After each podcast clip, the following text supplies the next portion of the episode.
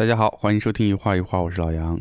今天是一期番外节目，是的，我觉得正好也跟我们最近几期节目也是有关联，无论是这个乡村的呃落差呀，还是说这个教育啊这方面，特别上一期也提到了关于个人价值的这个问题嘛。嗯，我们也可以通过这篇文章，我们来看看是不是给我们有什么启发。那就开始吧。关于人生意义的探讨。改革开放二十年，我们一方面抓物质文明建设，推进市场经济，物质财富确实极大增长了，人们的物质生活较过去富裕多了。虽然出现了贫富分化，但即使是贫困阶层，温饱问题绝大多数也基本得到了解决，比二十年前生活好多了，这是一个基本的社会事实。另一方面，我们抓精神文明建设。精神文明建设的核心是重建社会价值信仰体系，即为人生确定人生呃，即为人生确定生活的意义。但这一问题一直没有得到圆满的解决。二十世纪八十年代初，曾进行过一场有关人生意义的大讨论，即围绕着潘晓提出的“人生的路为什么越走越窄”的问题展开的大讨论，似乎也没有达到社会共识。二十世纪九十年代初，大家忙于下海捞钱，呃，这一问题似乎暂时平息下去了。到九十年代中后期，人生价值、信仰问题似乎又凸显出来。我接触过不少大学生，他们普遍的感觉，一是活得挺累，被考分、升学压得喘不过气来；一是活得空虚与无聊，有的甚至说。连跳舞、谈恋爱都觉得无聊，还说为争取出国或在国内做一个高薪白领而如此作践自己的青春年华有什么意义？我知道你在八十年代末写过一部很有影响的书，即《现代西方人生哲学》，对人生意义问题很有研究。今天我们不妨就来集中谈谈人生意义的问题吧。把人生意义作为一个话题。拿来说说当然是可以的，凡是话题嘛都可以谈，谈好谈坏那是另外一回事，人们赞同不赞同更是另外一回事。但人生意义这个古老而历史迷心的大问题，只能浅谈不能深谈。开个玩笑，你别来故弄玄虚。人生意义问题有什么不能深谈的呢？玄虚，而是对听众或者读者的预先告知，哎，比之无甚高论。免得有些希望我们深谈的朋友看了我们的浅谈而失望，把我们的书扔在地上。我十分坦率地告诉你，人生意义问题确实不能深谈，只能浅谈，最好是不谈，或者把它深深地掩埋在记忆的深处，尽可能不要去翻动它，免得它干扰当前人生切实的事物。这是一个我花了二十多年思索，直到四十岁那年才突然明白的道理。那年我写完了《现代西方人生哲学》，方始明白了这一道理。由于这番领悟，我单方面撕毁了与上海人民出版社签订的合同，即再写一部《现代东方人人生哲学》。如果我在写《现代西方人生哲学》之前就明白了这个道理，那我肯定没有勇气去动笔去写了。问题有那么严重吗？是不是你四十岁那年，在你的精神生活领域发生了重大转折？如果你不介意的话，恕我用精神危机来形容。你在满怀信心的撰写有关人生意义的书之后，为什么会得出上述如此悲观的结论呢？说我在四十岁那年发生了精神危机，或言过其实。那一年我读了两部书，一部是普列汉诺夫的《美学论文集》，共两卷，大概是人民出版社出版的吧。一部是托尔斯泰的《忏悔录》，哦，我想起来了，还有一部，呃，还有一部是托尔斯泰的传记。普列汉诺夫在《美学论文集》中有一个观点，对我当时的思想震动很大。他说，在一切形而上学的问题之中，人生意义问题，即人活着是为什么的问题，是最具形而上学意义的问题。就是说，人生意义并无终极答案。在普雷汉诺夫看来，当一个社会的各个阶层，尤其是底层阶层的头脑都提出“人为什么活着”的问题时，表明社会结构已经发生重大的转变，各社会阶层都先后跃出原有的生活常轨，而置身于一个全然陌生的社会环境之内，故而发生“人为什么活着”或“人生意义在哪里”这一令人焦虑的永无终极答案的大问题。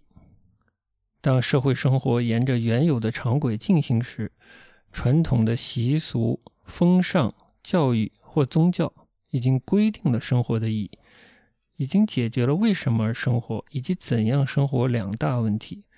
所以，人生意义的问题归根到底是一个社会问题。普列汉诺夫指的是俄国农奴制废除后资本主义发展过程中的社会问题。我们指的却是从社会主义计划经济向市场经济转轨而引发的社会问题。可以这样说，普世的论断把我从关于人生意义的形而上学的执迷中惊醒过来。虽然惊醒的滋味是十分苦涩和难堪的，但并没有陷入精神崩溃一类的精神危机，因为我同时在研读《庄子》与六祖坛经。托尔斯泰的《忏悔录》及其传记更让我深化了对普世论断的认识。当托尔斯泰完成了《战争与和平》《复活》《安娜·卡列尼娜》等鸿篇巨制后，他已经清晰地意识到他在俄国文学史甚至世界文学史上的地位。然而，他却迷上了人生终极意义这个形而上学中最具形而上学意味的大问题，从此踏上了一条探索人生意义的不归之路。他要为有死的一生确定不朽的意义，然而终其一生并没有找到令他本人心安理得的答案。由此亦证明了普世的论断：追寻意义，尤其是终极意义，只是社会大变乱在敏感头脑中形成的社会病灶。他要等到社会结构转型完成，才逐渐的消失，或者说，在平稳发展的社会之内。人生意义降为多数人的偶然问题，或少数过敏头脑中的发问，不再成为整整一个时代、社会阶层普遍关注并深感焦虑的大问题。这倒是像在为人生意义问题做一番社会学的解释。社会处于剧烈变时代，人人为什么活、怎么活的问题凸显了出来。在平稳化呃，在平稳发展的社会里，答案是明摆着的。按老样子生活，按父辈们生活的样子生活，否则就是胡思乱想。而在社会急剧变动的时代，按老样子生活是不可能了。父辈们的教导与实际生活已有很大距离，必须按新样子生活了。但新样子并没有确定下来，无论什么样的活法，似乎都处于无可无不可的状态。于是人们提出到，呃，人于是人们提出到底怎样生活。进而提出到底为什么而生活的大问题，这个社会学解释是十分有趣的，我完全赞同。我所不同意的是你的结论，最好不要去追问人生意义的答案。在我看来，正是对新价值观念的探索，才有可能为新的社会次序提供价值保障。所以，至此中国社会急剧转型之际，讨论人生意义问题本身是具有重要意义的。你的批评有道理，但我要做一点自我辩护。嗯，你的批评有，嗯，之论只是我的切身体会，也许只有具有类似我那样经历的人才能感受到此话的分量。另外，我的我一位朋友的女儿因为找不到人生终极意义而走上自杀的道路，在我活着的这个时代呢，确实确确实实找不到人生的终极意义。除非他坚定的信仰宗教而钻入其内，而有朝一日突然发现并无终极意义，又不能皈依宗教，那么他可能走上绝望一路。当然，这是极个别的情况，绝大多数人即使认为活着无意义，仍然或坚定或勉强的活下去，且力求活得好一些。这是自我辩护之一。其二，我一旦发现人生意义问题归根到底是一个社会问题，故而放弃对人生问题的哲学思考，转向社会研究。对我的学术生涯来说，这转变确实很有意义。我本人绝没有陷入悲观绝望，因为我坚信，人生既然存在，就应该好好的活下去。悲观妨碍人生，绝望毒害人生。因而人生要杜绝一切悲观与绝望，找个理由，找一件事，好好的走完有限的而且弥足珍贵的人生之路。所以，我从看似悲观的结论里引申出来的，却是积极乐观的结论，至今恪守不渝。我知道你从四十岁之后拒绝谈论人生的终极意义问题，这让我想起辛弃疾的一首诗，呃，这这使我想起辛弃疾的一首词：“人生不知愁滋味，爱上层楼，爱上层楼，为赋新词强说愁。而今识尽秋滋味。”欲说还休，欲说还休，却道天凉好个秋。你在人生意义的思考上，想必有相似的境况吧？可以这样说吧。或由于我在童年、少年时代屡遭不幸，使我在很早的时候就开始思考人生意义的问题。记得在我十三四岁那年，我继父的单位给我家配了一间五点八平方米的亭子间。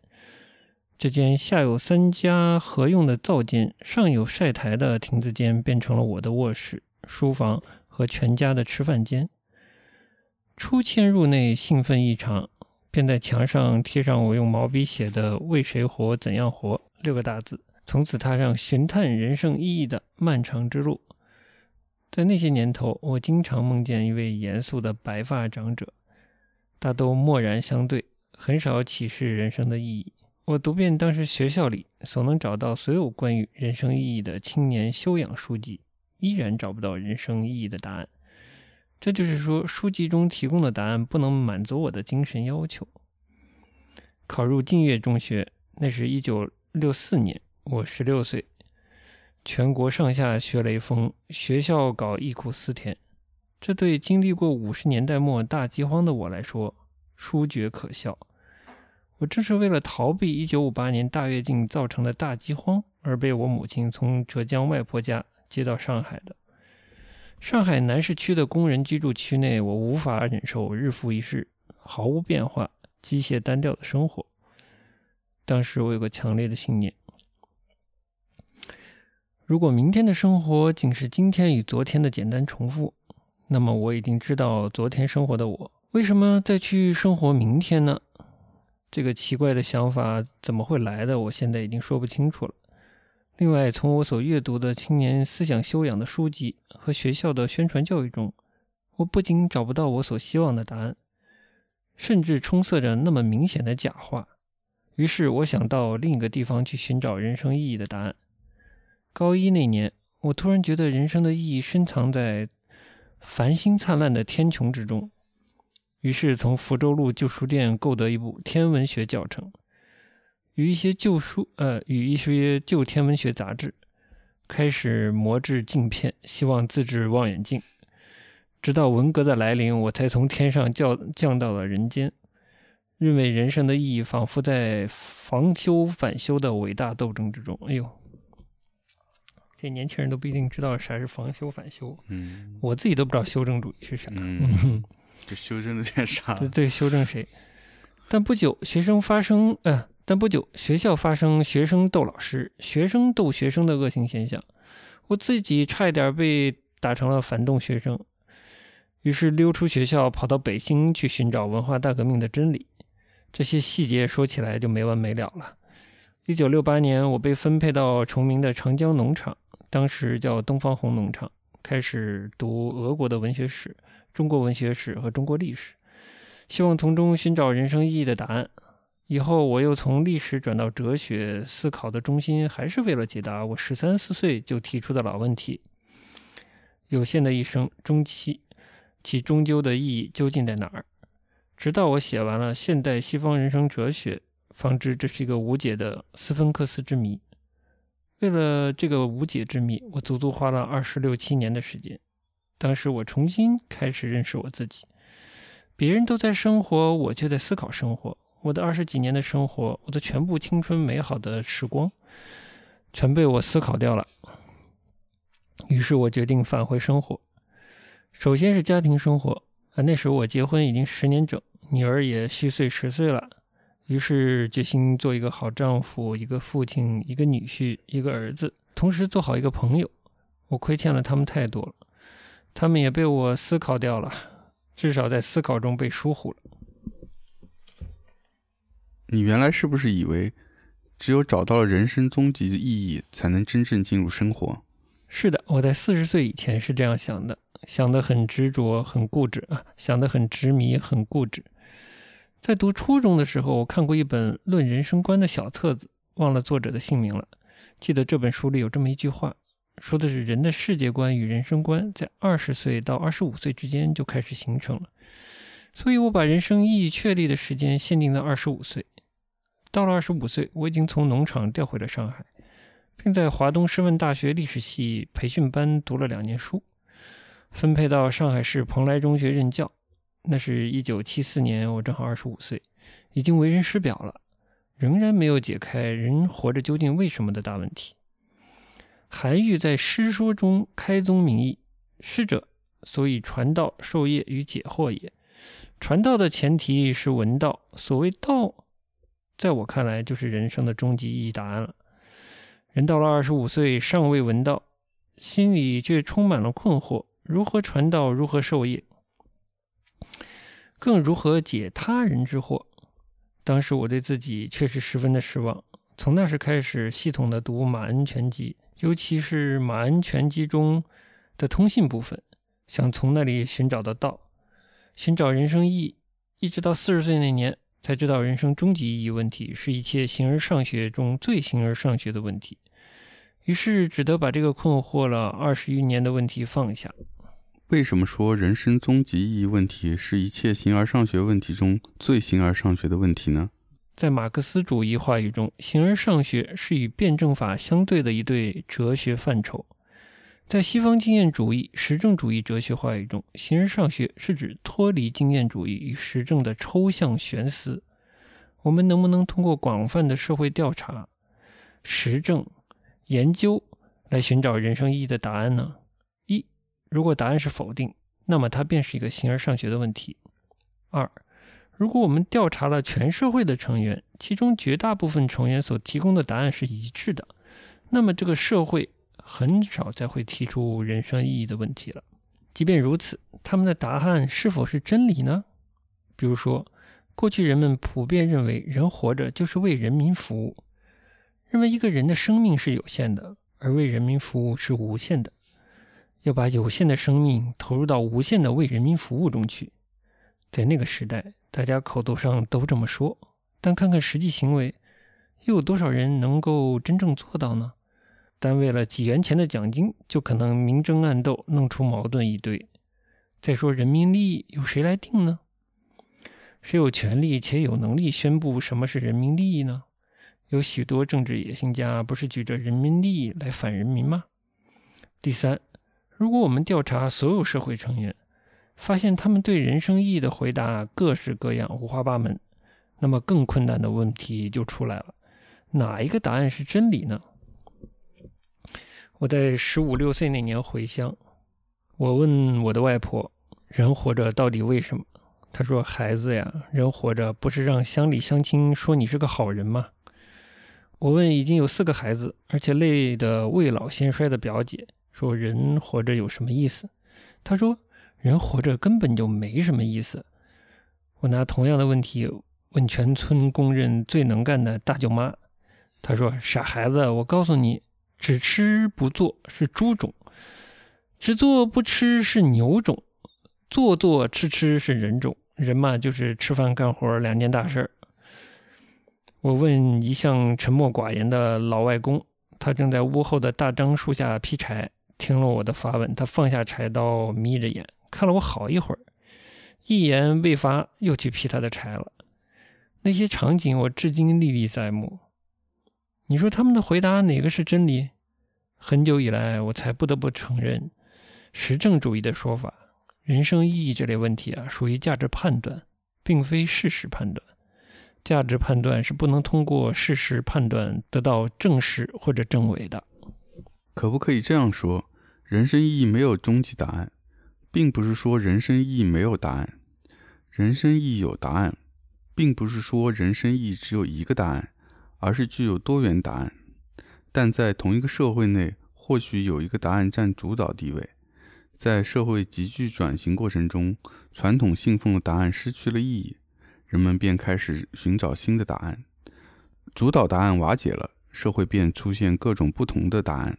我很同意你的概括，把我说了半天也没说清楚的意思都说清楚了。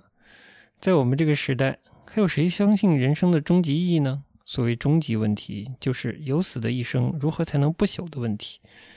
故而，终极思考就是关于死亡的思考。人与动物不同，在于人的生时便意识到死亡。人的存在是一次性的、不可重复的。如果人的一生努力、艰苦奋斗都随着死亡的来临突然中断，他的生命得之于一次十分偶然的赠与，然后又消失在不留任何痕迹的茫茫虚无之中，那么他的生命奋斗与努力到底有什么意义呢？古往今来的哲人都在寻找这一问题的答案。他们要在有死的生命之外去寻找一个永恒的、不朽的、崇高的存在之物。他们坚信有这样的永恒不朽之物，故而发愿去寻找。基督教中的上帝，伊斯兰教中的安拉，佛教中的佛陀，儒教中的道，我们曾信奉过某种教义，都是生死之外的那个不朽与崇高，也就是终极意义。他们确信，如果找到了终极意义，或得到了道。那么有限一生的意义也就得到了充实与规定，尽一切的努力去接近终极意义。一旦全部的努力都融入了道或者终极意义，那么个体生命便不会随着肉体消亡而消亡。相反，他们因一生的努力融于道或终极意义，而能与之长存，获得不朽。因怕死灭而寻找不朽或终极意义，可以这么说，但说的不雅驯。这个怕死不是贪生怕死的意思，准确的说是怕生存的无意义。谁都知道，人在某一天会死，会在这个他曾经照面过的世界上消失，消失的无踪无影。人害怕的是匆匆来去，不留痕迹。人为什么要拍照？为什么在风景？为什么在风景旅游区的石壁、竹竿或者其他什么地方刻上名字、话语、日期？为什么要别人记住它？不就是为了留下痕迹，一传久远吗？这是任何人都具有的心理，害怕消失，就是你所说的，不仅死，而且灭。把这种心理推到极端呢，便是终极意义的寻找，并用这意义来指导人生。孔子说：“朝闻道，夕死可矣。”闻道者是不怕死的，他们视死如归，归到何处呢？归到上帝。道或者人民中去，但是我们在这个上帝已死、大道已隐的时代，尤其在我们这个世俗化的上帝就是人民，已经被市场经济分解为一个一个个体的各谋私利的时代，又到哪儿去寻找人生不朽的意义所在呢？你是不是说古代社会是一个有道的社会，现代市场经济社会是一个无道的社会呢？这个结论是否有失偏颇？现代社会比古代社会进步，这不是明摆着的吗？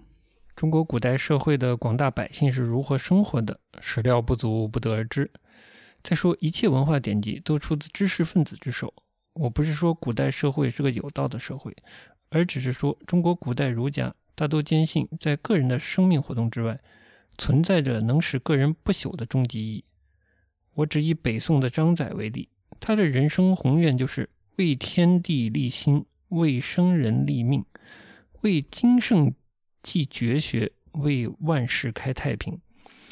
为人生立命的前提是坚信终极意义的存在。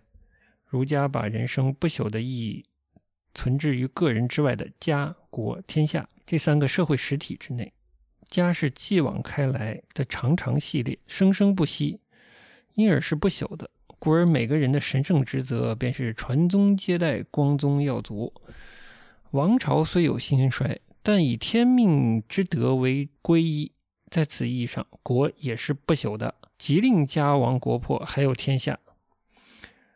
遭逢遭逢国破家亡的明末大儒顾炎武，不是说“天下兴亡，匹夫有责”吗？我想说的是，对于人生意义的追寻方式，古今确实发生了根本的变化。古人坚信，在个人生命之外存在着使有朽的生命获得无不朽之意义的终极实体。古代哲学家一生努力，无无不在寻求这一终极的实体。虽然终极实体的名称各有不同，比如上帝、道等等，现代人当然不是全部的，而是绝大部分的现代人，却把终极实体视为假大空，加以拒斥。他们认为生命的意义仅存在于个体个人生命活动的过程之内，个人之外别无人生意义。我实在不知道哪个观念更正确一些，更进步一些。说句心里话吧，在感情上，我喜欢古人的思考方式；但是在理性上，我无法反驳现代人的观点。毕竟五十多岁的人与在市场经济社会中长大的一代人相比，我可能显得落伍与保守了。虽然在理性上总希望自己与时俱进。人生意义的问题似乎可以分成两大部分：一是人生意义究竟在何处；二是把获得的意义贯彻到行为中去。前者属于知的范畴，后者属于行的范畴。先知而后行。你的人为什么而活的问题属于前者，人应当怎样活的问题属于后者。关于第一个问题，古往今来似乎有三种答案：一是在个人与社会之外的某处，如天国，这是宗教哲学家的答案；二是在个人之外社会之内，这是儒家的回答。儒家说：修身齐家。治国平天下，人生的意义在于家、国、天下这三个社会实体之内。三是三是既不在个人之外，也不在社会之内，人生意义仅在个人生命之中，如个人幸福、健康、地位、财富等等。在古代社会，第一、第二种回答占主导地位；而在当代社会，第二、第三种回答，尤其是第三种回答占主导地位。你在前几天的谈话中多次提到19世纪英国法律史学家美英的著作论断，说社会历史的进步运动可以简要地概括为从群体到个体，或从或从身份到契约的运动。中国古代社会，一切人都生活在血缘家族或村落群体之内，且从事农耕生活活动。人们把生活的意义放在家、国、天下之内是很可理解的。如今我们却摆脱了血缘家族群体的束缚，从社会主义计划经济向市场经济社会转型，让我们更让我们更从单位这种准群体内走出来，从单位人变成社会人，即变成一个个在市场经济中追求自身利益的独立个人。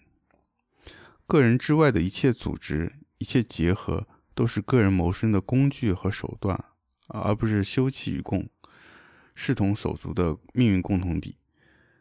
因而，除了个人在生命存在、个人的财产与享受之外，很难找到其他的生活意义。情况是不是这样呢？这是根据你的谈话加上我的理解而做的归纳，你看对不对？你归纳的深刻而清晰，从群体到个体，从身份到契约，是站在十九世纪中叶欧洲社会对欧洲从中世纪社会走向近代社会转型所下的社会学和法学的判断。这一判断对于理解我们当代的社会转型是具有启示意义的。二十世纪九十年代中，我据梅因论断的启示，分析了从社会主义计划经济时分析了从社会主义计划经济向市场经济转轨，从单位人向社会人转变的原因、过程和已经呈现出来的社会后果。我认为，这也是我们当前讨论人生意义问题的一个社会历史背景。以前我们提问的方式是：个人有限生命之外，并使个人有限生命活动获得不朽崇高的终极意义在何处？其具体的内容或规定是什么？这种提问方式一直从古代逐步演进到近代，并贯彻到毛泽东毛泽东时代。我指的是提问方式没有变，是一脉相承的。当然，具体内容有变化。中国古代儒家的回答是三不朽，就是立功、立德、立言，是朝闻道，夕死可以的道。近代的主题是救国救民。毛泽东更对人的活动的各个方面规定出不朽的意义，核心呢是为人民服务。人民成了世俗的上帝，各种职业活动没有高低贵贱之分，都是为人民服务。甚至非常具有私人性质的爱情与婚姻，也得服从革命的需要。上山下乡明明是文革造成的城市的职业岗位的萎缩，没有办法安排新增的劳动力，也说成是防修反修，培养无产阶级革命的事业接班人。普遍的贫困说成是艰苦奋斗，如此等等。当代人，尤其是我们的年轻一代，对人生意义的提问方式发生了根本的变化。他们不再追问人生命活动之外的那个使人不朽的意义实体是什么。他们认为，个人之外的那些所谓的不朽、永恒、崇高都是假大空。他们的提问方式是在有限的个人生命活动之内的意义是什么？作家王蒙写了一篇文章，题目便是《告别崇高》。他是老一代的作家。已经为新时代的意义追问指明了方向，可以说是他从几十年的社会经历中的深刻的体悟。不是有一首流行很流行的广告歌吗？其中的歌词大意就是说：“我不追求什么天长地久，但求现在快乐。”在二十世纪八十年代，还有一句很流行的话，叫做“跟着感觉走”。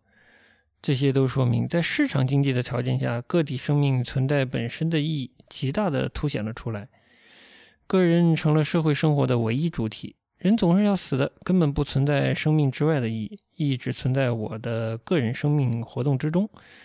我们看到两种不同的提问方式，前提都是死亡的意识，即个体生命强烈的意识到生命是有限的、一次性的、不可重复的，但从中推导出的结论却截然的相反。一个说有死的一生，何以才能不朽呢？渺小的一生，何以才能崇高呢？如何才能将不朽的意义领回，并贯彻到自己的生命活动全程中去，从而使全部生命活动一以贯之，而且富有充实的意义呢？另一个说，死后一无所有，如何在短促匆忙的一生中尽量享受生命的乐趣呢？我即现在即享受，或成为当代许多人人生意义的普遍答案。我现在享受，却是一个值得思考的命题。它立足于世俗生活，与世俗外实体相对，也与任何他人设定的外加的享乐标准相对。这种观念带有我的强烈主观性，包含着一种自得其乐、自我满足的心态。因为我的生活是属于我的，幸福与否、快乐与否，只有我最清楚，只能由我自己判定。在这种心态驱使下，选择和衡量工作的标准便是自己喜欢不喜欢、适合不适合，而不会区分高下贵贱，自然也不会以高下贵贱的眼光去看待其他人的工作。这样，无论从事何种职业，他都会觉得有意义，又都不会把意义凭空拔高。哪怕给人端饭送菜、洗碗扫地，都会兴致勃勃地去做。并在做的过程中感到乐趣，没有失落感，没有不平衡感，于是就多了一份幸福感。需要说明，你刚才提到，过去我们也说工作不分贵贱，但那时的工作不分贵贱是与世俗外实体联系，以终极意义为出发点的，结果是导致苦行主义，极端的无私奉献，极端的消灭自我。现在恰恰相反。工作不再与世俗外实体联系，不再以终极意义为出发点，而是与世俗生活联系，以自我即我的意愿、我的感受、我的实际生活为出发点。虽然社会需要的正常满足、社会人力资源的合理组织、合理分配问题始终存在，但个人对社会需要已经不像过去那样只能被动的听命于组织安排，不再只能无条件服从。现在流行一句话，叫做“双向选择”，说明今天的工作选择出发点是个人，社会需要交由市场去加以调节。应该说，这是个人与社会关系的质的转变，自然是一种巨大进步，因为它体现了对自我的肯定、尊重，结果必然导致个人积极性的充分发挥和社会生产力的极大解放，并由此带来个人生活的自我满足。由此看来，我现在享受的生活观，表面来看有点个人主义、胸无大志、享乐主义。其实，他所导引出的为人处事态度，可能是非常积极、非常柔和的。不再有对旁人的过度关注，不再有彼此间的攀比、小心眼和七七擦擦。生活的平和，心态的恬静，由此而来。这正是个人心理健康、社会精神健康的表现。其实仔细想想，社会生活丰富多彩，人的个性、爱好、要求千差万别，怎么能够把每个人强按到一个模子里去呢？怎么能够把幸福、享受的标准一刀切，非要把它整齐划一呢？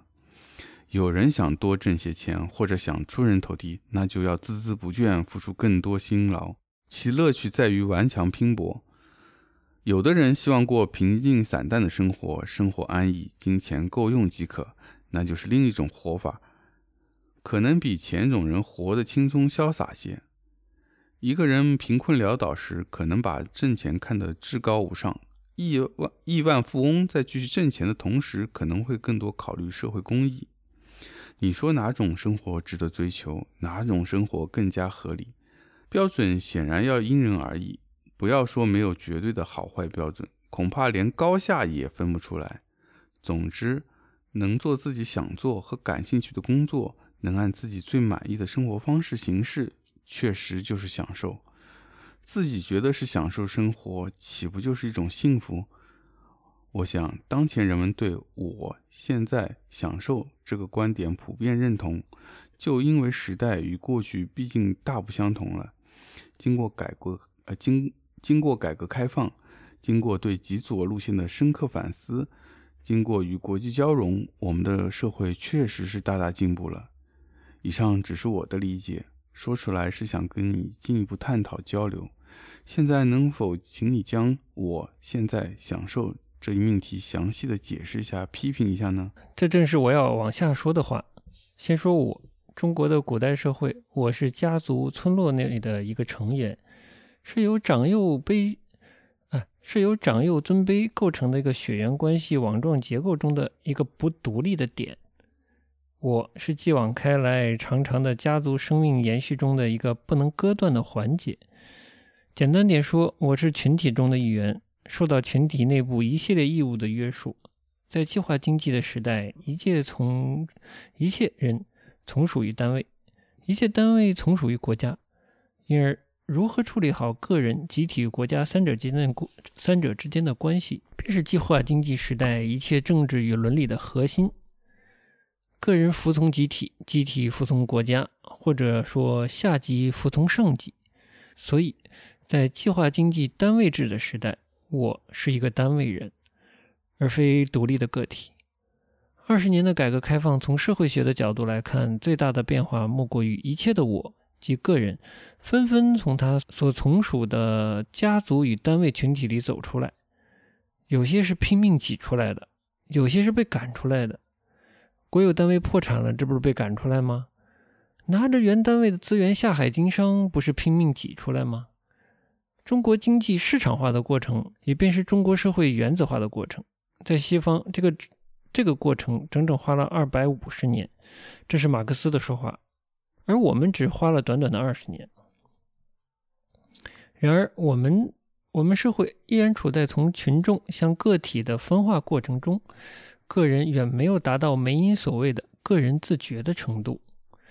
这层意思，我在此就不往深处说，我只是想说。从前受单位群体保护与约束的成员，如今在个人顾自己、上帝顾大家的市场经济社会中，成为一个独立的个人，摆脱一切传统义务束缚的我，如今处于市场经济地位的中心地位。这个单数第一人称用语，在市场经济中获得了前所未有的意义。再说现在与享受。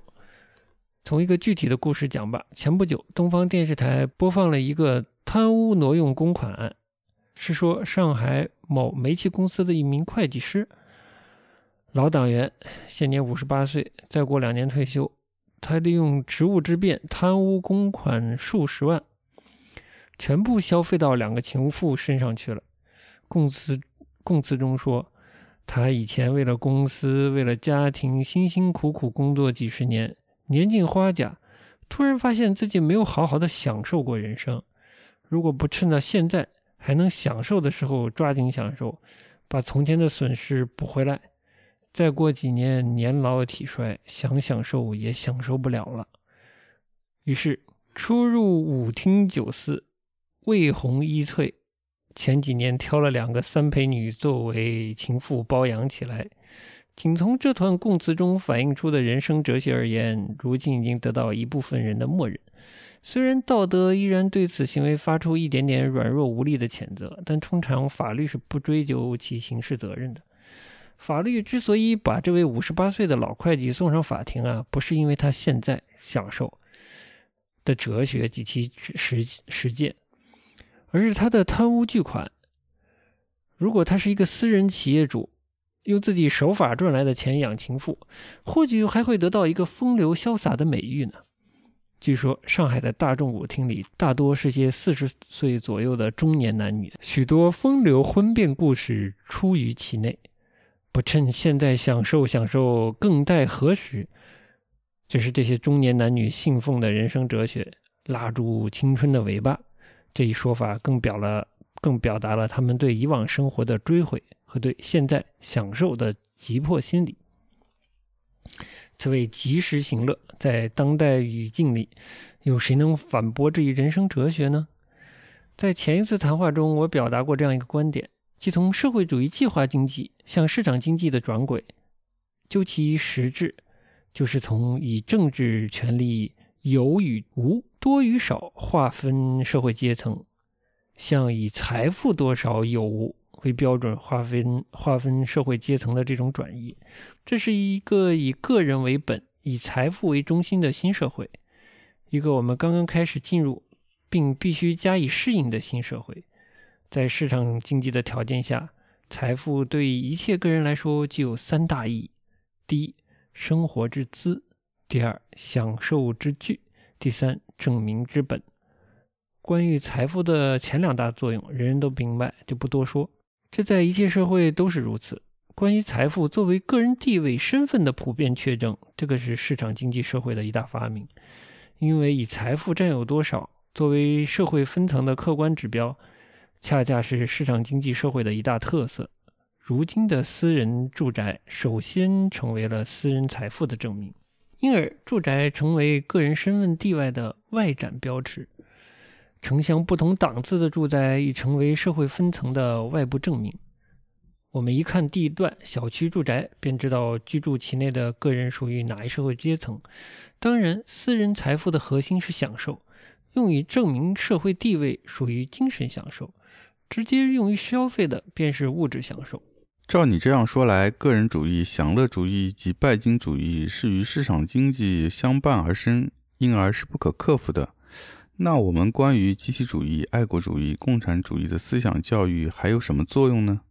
关于个人主义、享乐主义、拜金主义与爱国主义似乎没什么矛盾。谁都知道，美国是一个崇尚个人主义、拜金主义、享乐主义的社会。但谁能说美国人的爱国主义精神不强烈呢？如果个人主义中的个人作为一个公民，能充分行使宪法所赋予的公民权利，参与政治国家的公共事务，那么个人主义恰恰为爱国主义的基础了。这中间并无矛盾。关于集体主义，它是以构成社会基础的群体，比如古代社会中的家族群体、计划经济时代的单位群体的存在为条件的。当市场经济把一切个人从各自所属的群体内分离出来，并把市场经济社会运行的各个组织都视为实现个人利益的工具，而不是个人效忠的对象时，集体主义便失去便失去其生存的基础了。在私人企业或外资企业内宣扬集体主义有什么意义呢？至于共产主义，谁都知道需要做当代诠释和理论创新。既然我们以实践赋予了社会主义初级阶段那么丰富的内容，对遥远未来的牵挂显然就不再是一个值得我们在这里议论的现实话题。从前我读西方启蒙学者的著作，对其中两个观点觉得不可理解：一曰政教分离，二曰公民结合成政治国家的唯一目的是保护个人的生命、财产与安全。我们现在已处于市场经济大潮之中，对这两个观点就有了理解的基础。所谓政教分离，是说政治不再承担道德教化的职能，也取消了人生意义两大问题中的第一大问题——人为什么而生活的问题。这在西方从前是由基督教会承担的使命，教育人们按上帝的意图生活。政治国家只保障一切公民的生命、财产与安全，人生意义的问题以及信仰问题，交付给每个公民自己去选择、去解决。这便是所谓的信仰自由。关于人生意义两大问题中的另一大问题，即怎样生活的问题，启蒙学者建议用法律去解决。在市民社会中，每个人追求自己的最大利益，那么如何减少或避免竞争着的个人之间？相互冲突与矛盾呢？他们用法律规定一切人的平等权利。所谓人权，无非是上升为法律的普遍的个人利益，分清你的与我的，你得到你该得到的一份，我得到我该得到的一份，此为正义。所以，个人主义的社会只能是一个法治社会，而不是一个德治社会。当然，在法治社会也有个人道德、职业道德的问题。但道德听命于自觉，是自律手段而非强制手段，是应遵守而非必遵守。因此，论治国立足点只能是法律，法律只规定个人怎样生活，不规定个人为什么而生活。道德却总是与克己、谦让、奉献、利他一类行为联系在一起的。法治社会讲的是合理化，并依法保护个人的利益与权利。而且还鼓励一切弱者去争取个人的利益与权利，这恰是与利他、奉献、牺牲为指归的道德意图、道德精神、道德使命的方向相悖。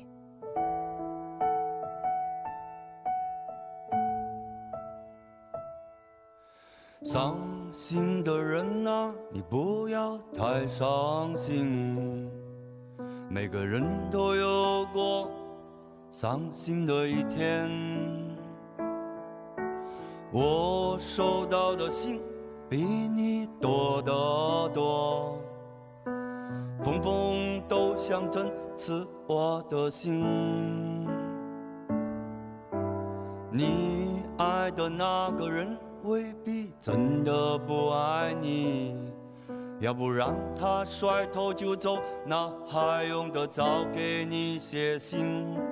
虽然爱情能让生活更美丽，但它的确也像夏日的天气，说变就变。虽然爱情能让生活更美丽，当它的确也像夏日的天气，说变就变。